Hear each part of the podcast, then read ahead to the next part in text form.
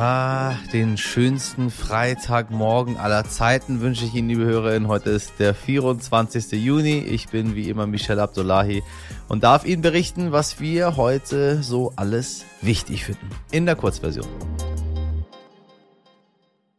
Liebe HörerInnen, falls Sie unsere gestrige Folge gehört haben, wissen Sie es schon, heute wichtig war für den Deutschen Podcastpreis nominiert. Für den Preis hat es am Ende leider nicht gereicht, aber wir freuen uns unglaublich, dass wir neben vielen anderen tollen Podcasts ebenfalls nominiert waren. Daran musste ich Sie, liebe HörerInnen, ganz am Anfang unserer Sendung kurz teilhaben lassen. Nun aber das Wichtigste in aller Kürze. Wir haben es in der gestrigen Folge schon vorausgeahnt. Bundeswirtschaftsminister Robert Habeck hat die zweite von drei möglichen Stufen des Notfallplans Gas ausgerufen. Die Lage sei derzeit angespannt, sagte Habeck, die Versorgungssicherheit aber gewährleistet. Alle Infos bekommen Sie in der Folge 302. Die Staats- und Regierungschefin der Europäischen Union haben sich auf ihrem Gipfel beraten und wie erwartet wird die Ukraine und auch die Republik Moldau zum offiziellen EU-Beitrittskandidaten. Das war erwartet worden, weil sich schon letzte Woche die EU-Kommission dafür ausgesprochen hatte. Auch Olaf Scholz, Emmanuel Macron und Mario Draghi hatten sich bei ihrer Ukraine-Reise dafür eingesetzt. Bis zu festen Mitgliedschaft kann es allerdings aber noch eine Weile dauern. Für Sie zum Hintergrund, liebe HörerInnen, Länder wie die Türkei haben seit 20 Jahren den Kandidatenstatus. Es geht aber nicht voran, weil die Türkei die von der EU geforderten demokratischen Reformen nicht einleitet. Demokratische Reformen werden auch von der Ukraine erwartet, denn der Kandidatenstatus ist nicht unumkehrbar.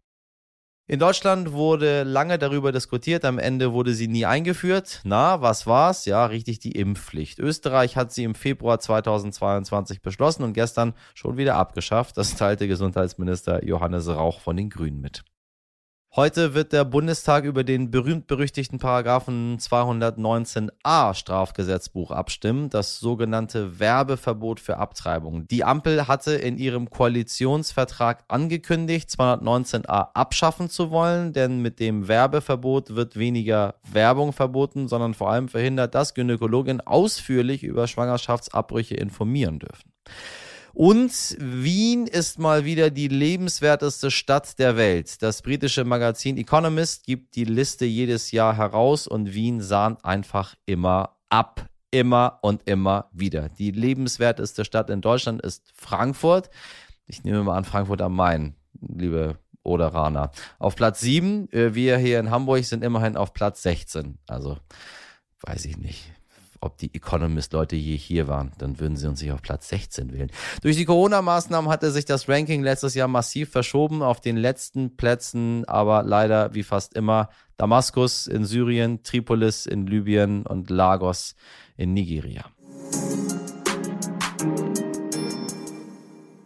Desaströse Ergebnisse bei Landtagswahlen, Fälle von Sexismus und eine Sarah Wagenknecht, die es nicht schafft, den russischen Angriffskrieg als solchen auch zu bezeichnen. So ist aktuell der Zustand bei der Partei Die Linke. Heute wollen sie dort einen Neuanfang starten beim Parteitag in Erfurt. Ein Neuanfang, bei dem die bisherige Co-Vorsitzende Janine Wissler auch dabei sein möchte, obwohl sie im Zentrum des Sexismus-Skandals steht. Wie passt das zusammen? Und braucht es bei so wenig Zuspruch von WählerInnen diese einstige Protestpartei eigentlich noch? Das hat mein heute wichtig Kollege Dimitri Blinski mit dem Journalisten und Politikbeobachter in Berlin besprochen, Jonas Schulze-Pals. Viel Vergnügen.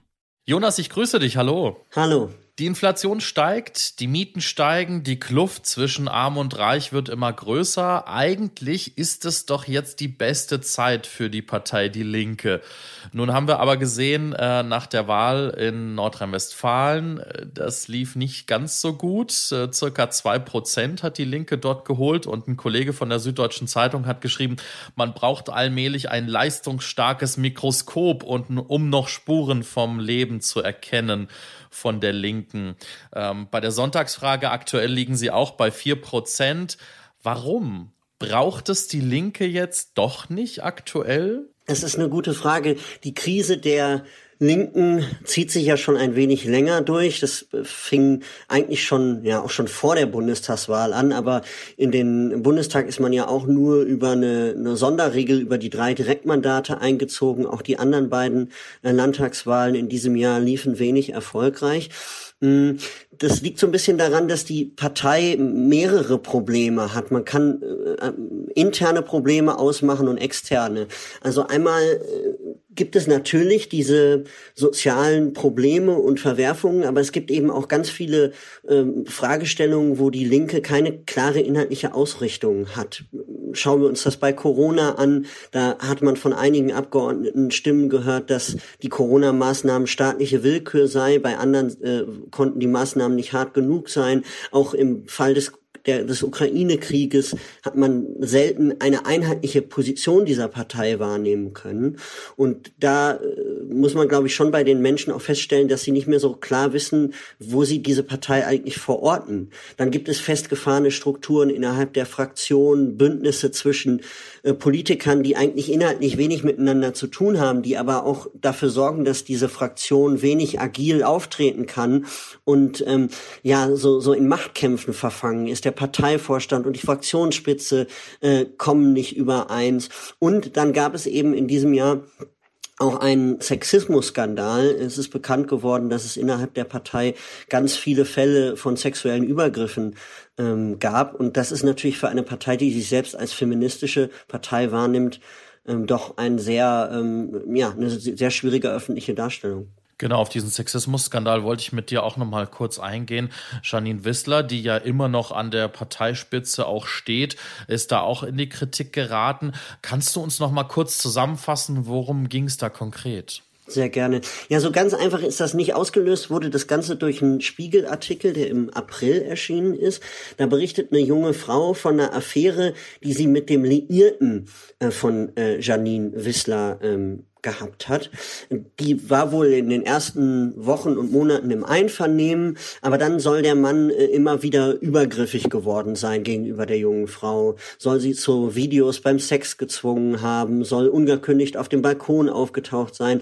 Und die Frau berichtet eben, dass sie Janine Wissner äh, um Hilfe gebeten habe, dass sie ihr E-Mail-Verlaufe weitergeschickt hat, dass sie sie angerufen hat. Und ähm, Janine Wissler habe eben nicht reagiert, habe den Mann nicht gemeldet bei Parteigremien.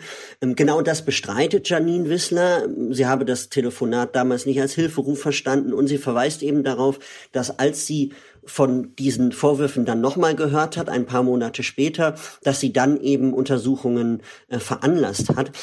Dieser Fall ist nicht ganz einfach, weil du siehst, es geht da auch sozusagen um persönliche Kränkungen. Die Frage ist, inwieweit war das eine Parteiangelegenheit oder eine persönliche Sache zwischen diesen beiden Frauen.